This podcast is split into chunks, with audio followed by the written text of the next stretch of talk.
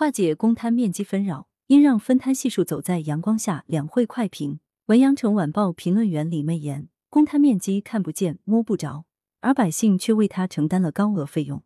今年全国两会期间，全国政协委员洪洋建议取消商品房公摊面积，话题一度冲上社交媒体热搜第一。舆论场中，网友们对这一建议持两种态度：支持者称公摊面积一藏猫腻，购房者花大钱买小屋；反对者称羊毛出在羊身上，计费面积小了，单价会相应提高。总之，购房者和开发商之间围绕着公摊面积的恩恩怨怨，众说纷纭，莫衷一是。居者有其屋，希望有一所属于自己的房子，是绝大多数中国人朴素的家庭观。也正因为此，满心欢喜买下的房子，结果到手却是不足称的，平白无故多掏了几万甚至几十万给公摊面积，任谁也想问个凭什么？要知道凭什么，首先要回归到公摊面积的本质。房屋公摊面积是指分摊的公用建筑面积，它与套内建筑面积一起构成了一套商品房的建筑面积。原建设部于一九九五年颁布的《商品房销售面积计算及公用建筑面积分摊规则（试行）》就明确指出，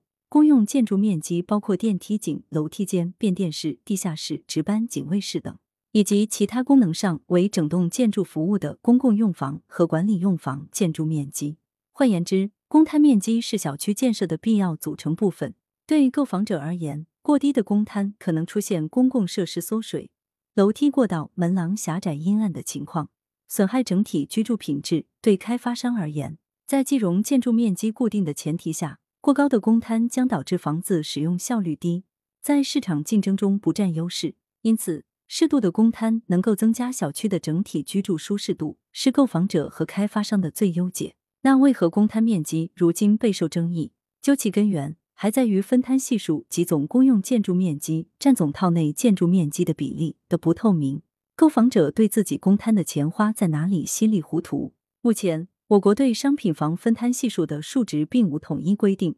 公摊的比例基本由开发商来控制，公摊面积实际多少，购房者只能被动接受。近些年，随着高层住宅不断普及。不少小区的公摊系数也越来越高，在媒体公开报道中，甚至还出现了公摊面积高达百分之四十六的奇葩案例。而伴随房屋整个生命周期的物业费、取暖费等，都是按公摊后的面积收取。公摊比例越大，业主需要支付的费用就越高。如此几十年下来，是一笔不小的糊涂账。拨开舆论场纷纷扰扰的迷雾，公摊面积是否取消争论的本质，是购房者对公开透明计费标准的诉求。公摊账本摊得清清楚楚，花钱花得明明白白，不但关乎购房者自身利益，更关乎消费公平。事实上，这个要求并不难做到。二零二一年五月，山东省住建厅就明确要求，开发商在与购房者签订商品房买卖合同时，应将房屋的建筑面积、套内建面积、公摊面积及部位都在合同中明确标注，